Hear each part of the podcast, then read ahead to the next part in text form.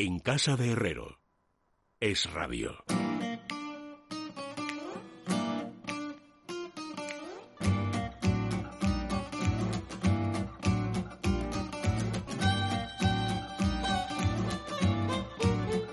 Bueno, faltan amigos 13 eh, minutos para que sean las 10 de la noche, las 9 en la Comunidad Canaria. Vamos a ver cómo están nuestros eh, queridos sabios. Don Fernando Sánchez Dragó, bienvenido, buenas noches. Buenas noches. ¿Qué tal en la retaguardia? ¿Cómo estás? Bueno, la retaguardia sigue viento en popa. Salió ayer, miércoles, a las 12 en punto del mediodía, con puntualidad pues, británica, el sexto número. Y bueno, la verdad es que no debería decirlo yo, pero es el mejor de todos. Yo creo que va mejorando, que vamos progresando, y en fin, está adquiriendo cuajo, temple y todo lo que tiene que tener una revista, que a la vez es periodística y cultural. Bueno, pero no te preguntaba exactamente por el producto, sino por ti en la resistencia. O sea, primero las personas, después los proyectos. Bueno, veo que insistes en lo de la resistencia. La es la retaguardia. Bueno, da igual, la retaguardia la resistencia. ¿Qué más te da? además es que todo el mundo está en resistiré y tú por llevar la contraria en, en, estaré en la retaguardia. Pues qué tontería más grande. Yo la retaguardia antes de que se volviera a poner de moda resistiré, ¿eh? pero bueno, no era por llevar la contra. No, pues hombre, la verdad es que cansadísimos. La señorita Nubel Vaga, que como sabes es una joven periodista y escritora que se agazapa detrás de ese heterónimo, más heterónimo que el seudónimo y yo, estamos literalmente deslomados, porque es que lo hacemos todo. Y tratamos 10 horas al día, es un trabajo tremendo. Bueno, los, los colaboradores nos envían los artículos, claro, pero todo lo demás lo hacemos entre ella y yo. Así que pues, yo nunca he trabajado tanto en mi vida, de verdad. Vamos, con decirte que en estos momentos me pillas acabando de leer el libro del que quiero hablar hoy en tu programa. No creo que puedas, francamente. a lo largo de la semana porque no me queda tiempo para leer, por primera vez en mi vida. Don Luis Alberto de Cuenca, bienvenido, muy buenas noches. Muy buenas noches, don Luis. Por cierto, a don Fernando Sánchez Drago yo le quería hacer una pregunta. ¿Me va a sacar más poemas en su retaguardia? Hombre, por supuesto, será un honor. Tú, tienes, tú ya sabes que tienes además bastante poema de, digamos, de, banquillo para poder elegir, ¿verdad? No sé que todos los que me enviaste, nos quedan un remanente. Sí, sí, por supuesto que irán saliendo. Y enviando Don Fernando Rodríguez, ¿queréis dejar de hablar de lo vuestro? Fernando Rodríguez La Fuente, bienvenido, buenas noches. Buenas noches, don Luis. Es que estos tíos no paran. Fernando. Eh, Oye, eh, eh, tengo una cosa divertida, si queréis. gracias a un amigo, a un buen amigo mío y de Luis Alberto, Alfonso Lucini, Hombre, me ha descubierto que hay una canción que se llama Balada de la, de la desescalada. De un cantante... No, no, un momento, un momento, un momento, un momento, párate ahí, párate ahí, párate ahí, párate ahí, porque necesito vuestra complicidad, machos. Es decir, yo he empezado hoy una cruzada personal eh, y además he impuesto multas a la gente de mi programa que incumpla esa norma de obligado cumplimiento y eso os incluye diciendo que no voy a seguir hablando de la desescalada. Palabra horrible, inexistente y absolutamente apócrifa. Y por lo tanto. Yo, Luis, he escrito un suelto precisamente sobre eso que estás diciendo. Bueno, pues. Contra, contra la, yo, y que además hay otra serie de palabras en castellano que expresan perfectamente el mismo concepto. Yo, yo, yo, yo quiero poner en circulación, yo que salvo que vosotros tengáis una oferta mejor, en cuyo caso estoy dispuesto a cambiar, pero mientras no me lo mejoréis, yo voy a hablar de la fase de atenuación, que me parece que es un mm, correcto castellano que refleja mucho mejor lo que estamos viendo. Como doctor en filología, como creo que me da la impresión que como mis dos queridísimos colegas, eh, absolutamente de acuerdo y además me parece una expresión tremendamente elegante. Atenuación, mitigación también, pero yo creo que es mejor atenuación. Atenuación, sí, me parece muy elegante. Bueno, pues a partir de ahora, dime, dime. No, que yo creo que hay otra palabra que se ha puesto, bueno, eh, expresión que se ha puesto desdichadamente de moda en los últimos días por boca de los políticos y por boca del presidente del gobierno, es eso de nueva normalidad. Bueno, ¿qué es eso de nueva normalidad? Si es nueva, no es normalidad si es normalidad no es nueva, ¿no? Eh, bueno, efectivamente, pero estamos por eso conviene. ¿Tú te acuerdas cuando en tu programa tenías una campanilla y cada vez que uno decía una inconveniencia la hacía sonar? por cierto, eh, al ministro de Sanidad se le tenía que decir que es prever, no es prever, por favor. Lo dicen todos los ministros y lo dicen fatal. Se creen que prever es eh, equivale a proveer en el sentido de la, de la conjugación del verbo. Y no, prever es simplemente un prever se declina, eh, vamos, a conjugar como ver. Bueno, bueno, coincidiendo con... Un momento, eh, un momento Fernando Sánchez... Muchas veces... Fernando Sánchez Dragón, sé prudente... Pero quieres... Fernando, ¿quieres escuchar al moderador del programa? Me cago en la mar salada. Estaba en el uso de la palabra Fernando Rodríguez La Fuente y yo le he cortado para hacer la precisión terminológica. No, no, pero, pero eh, eh, coincidiendo con lo que has dicho, dejadme solamente que os diga esto que es divertido, que hay una canción de 1973 de un cantante francés de origen de origen neozelandés que se llamaba Graham Allroyd, que tiene una canción que se llama Balada de la desescalada en francés. Y que yo creo que además además de estar mal utilizado, es un, es un galicismo, ¿sabes? Además, porque en francés, por lo menos en el año 73, está en YouTube, si lo queréis ver, es muy divertido y la letra es bastante... es desescalade, ¿no? Exactamente, sí, sí, sí, claro. Por eso yo creo que es un galicismo más que otra seguro, cosa. Seguro, seguro, sí. Bueno, ahora ya puedes hablar, Fernando Sánchez Dragó. No, estaba introduciendo otro apunte eh, lingüístico. Estaba diciendo que me desespera oír y lo oigo muy a menudo, y, también vosotros lo oís muy a menudo, seguro, esa expresión plan de futuro o proyecto de futuro. Pero horrible, horrible. futuro, a futuro, que está bien. Horrible, horrible, horrible. No los hay de pasado, ¿no? Pero hay pues- muchos, Fernando, de estas. ¿eh? Hay otra que dicen mucho los futbolistas. Dicen, no, acabo de fichar por tal equipo para hacer historia.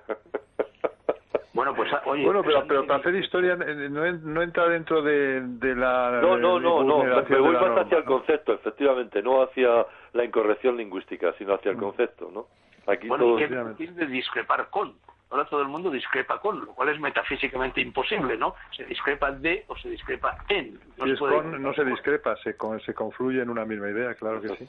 ¿Veis qué interesante es esto cuando os ponéis eh, en vuestra especialidad? Bueno, vamos a ver, que queda poco tiempo y tenemos que administrarlo porque si no, eh, al final eh, no haremos las recomendaciones que nos concitan. A ver, Fernando Sánchez Dragón, me voy a portar bien contigo porque últimamente dices que estoy muy, muy gruñón. ¿Qué recomendación haces a los oyentes? Pues mira, quizá os va a sorprender. Voy a, recomendar el libro que estoy terminando de leer en estos momentos, me faltan 20 páginas, eh, que son las memorias de Jimmy Jiménez Arnau. Se llama La vida jugada, eh, lo publica la editorial Arzalia, lleva un prólogo de Pilar Eide, y la verdad es que es un libro Jimmy en contra de lo que mucha gente... Claro, la fama de Jimmy se ha visto un poco aplastada por sus explosivas intervenciones en televisión en los últimos 20 años, en programas así, bueno, de prensa rosa, llamémosla dulcemente prensa rosa, por no llamarlo de telebasura. Pero bueno, eh, realmente Jimmy Jiménez Arnau tiene una vocación literaria como la copa de un pino, ha sido escritor, ha sido periodista de gran calidad desde sus años. Poeta también, ¿eh? porque yo asistí a los primeros tiempos de, Jimmy como poeta. Bueno, fue poeta y fue finalista. Cuya Selva se llama su primer libro, lo publicó en la colección Bezoar de Azur en el año 70 había querido ser futbolista y llegó a ser futbolista, vamos, llegó a jugar en el, en el equipo juvenil del Real Madrid y en el Osasuna, también creo en el equipo juvenil del Osasuna. Y luego, claro, se casó con, con una nieta de Franco, con Merry, eh, y aquello lo catapultó pues a la primera portada de las revistas del corazón. Pero la verdad es que él siempre se ha mantenido fiel a lo largo de su vida a esta vocación literaria, tiene 14 libros publicados, yo, yo presenté una novela excelente una novela medieval, una novela, en fin, la que se contaba la peripecia de unas personas que se ponían en marcha por la Europa de la Edad Media eh, en busca del elixir de la felicidad, que se llamaba Celos. Bueno, como digo, tiene 14 libros, ha sido periodista, en fin, en, todo terreno, en, muchísimos, eh, en muchísimas cabeceras de información, tanto de radio como de prensa como de televisión, y ahora se nos descuela, después de, después de haber escrito un primer libro de memorias, que fue muy vendido, se llamaba Yo Jimmy, en el cual lo que contaba fundamentalmente era su peripecia amorosa, desdichada luego, con Merry, ¿no? con la nieta de Franco, pero ahora publica estas memorias que son las de toda su vida, la vida jugada, y empieza, bueno, él era hijo nada menos que de Jiménez Arnao, de uno de los personajes, bueno, más ilustres, de mayor ringo rango de todos aquellos años, de la época de Franco, y, y escritor, y escritor, ¿eh? Escritor también. Dramaturgo de mucho éxito, ¿eh? Yo recuerdo... José Antonio el padre, ¿no? Sí, José Antonio Jiménez Arnau. Yo recuerdo dos, al menos dos obras suyas que tuvieron en el español, me parece que se estrenaron ambas, que tuvieron un éxito extraordinario, que era Murió hace 15 años y El canto del gallo. Murió, murió hace 15 años, se hizo, se hizo esta película, Fernando. Muy bien con la España de aquella época, ¿no? Y claro, Jimmy era, bueno, Jimmy era un salvaje, un niño salvaje, él con una personalidad arrolladora, hijo de diplomático y por lo tanto con relaciones difíciles siempre con la familia y especialmente con su madre, que se crió en los mejores internados y en los mejores colegios de Inglaterra de su Pero Nacho, tú en vez de estar... Oye, pero bueno, eh, Fernando... o sea, ya has recomendado el libro, no nos cuentes su vida entera, porque entre otras cosas estás haciendo el spoiler del libro entero, Permitidme, permitidme que añada, eh, el libro trae una, un apéndice curioso, que no tiene nada que ver con las memorias de Jimmy, ¿eh? y es un breve apunte histórico, ¿eh? y es el texto que escribió para uso personal, que no se había publicado nunca, su tío Enrique Jiménez Arnau. Que era también diplomático. Que era también diplomático. Yo lo conocí, Enrique lo conocí, iba a una tertulia con mi tío Oye, eh, eh, Luis Alberto, este Enrique, este, si paran en un momento, Fernando, este Enrique, este Enrique es el que estaba casado con Conchita Montenegro, la actriz. Bueno, no lo sé, hijo mío, porque yo a él lo conocí, pero en ese momento no sabía yo quién era su mujer. Posiblemente la que hizo el Drácula eh, hispánico en, en, Hollywood. Sí, sí, tuvo un éxito. Maravillosa mujer, Conchita Montenegro. Conchita Montenegro, ¿no?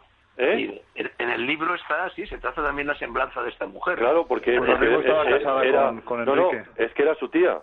Estaba casada, estaba casada con un Jiménez Arnau, ¿no? Lo que sí sé es que eh, Conchita dejó todo el tema del cine cuando, se, casó con él. Sí, sí, Tuvo tuvo una affair con Leslie, con Leslie Howard cuando Leslie Howard vino a hablar con Franco y a tratar de influir en que no entrara en que no entrara con los alemanes que fue en ese viaje.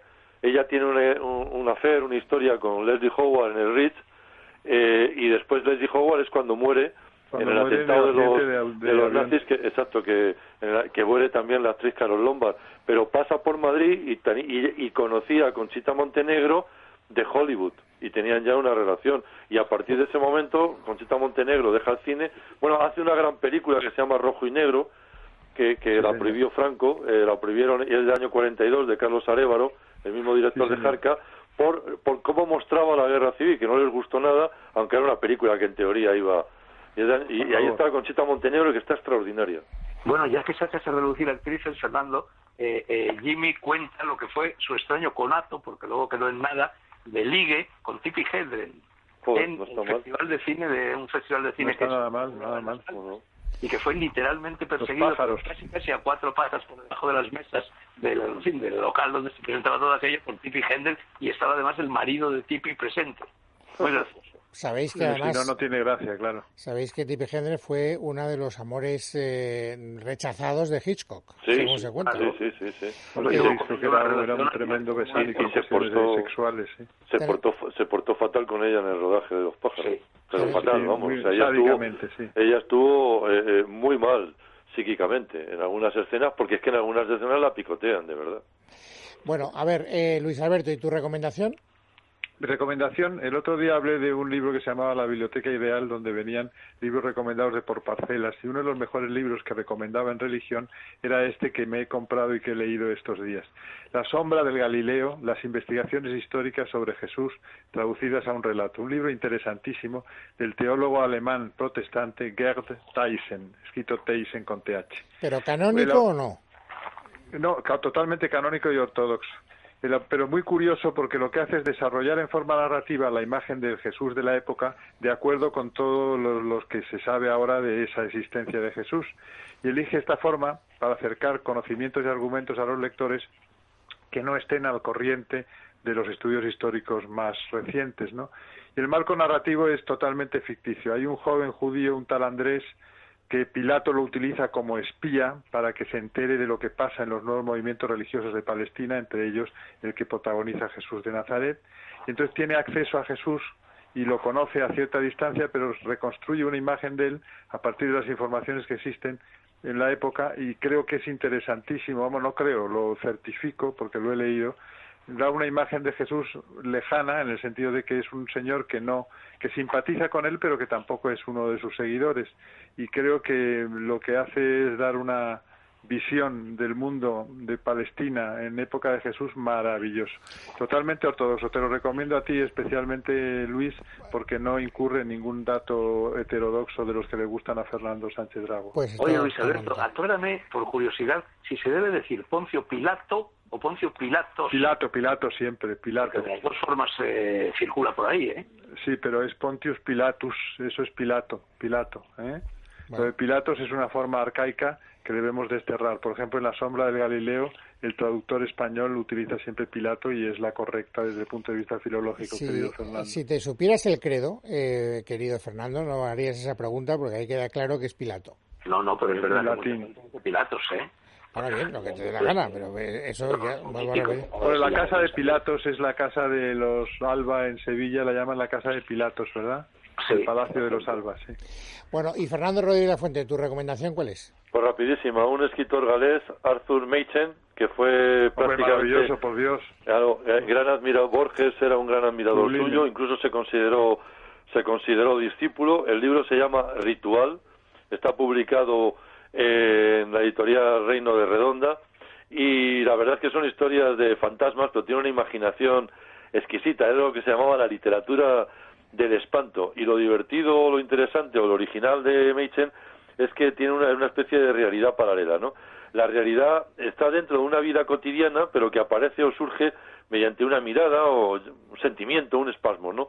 Una realidad como que estuviera ahí y que además es una experiencia solitaria. De, son un conjunto de, de cuentos que recomiendo todos eh, porque me parecen muy originales y que yo me, eh, apunto a tu recomendación y creo que en, Alianza hay dos libros importantísimos de, que son los tres impostores. los tres impostores los, tres impostores y el terror.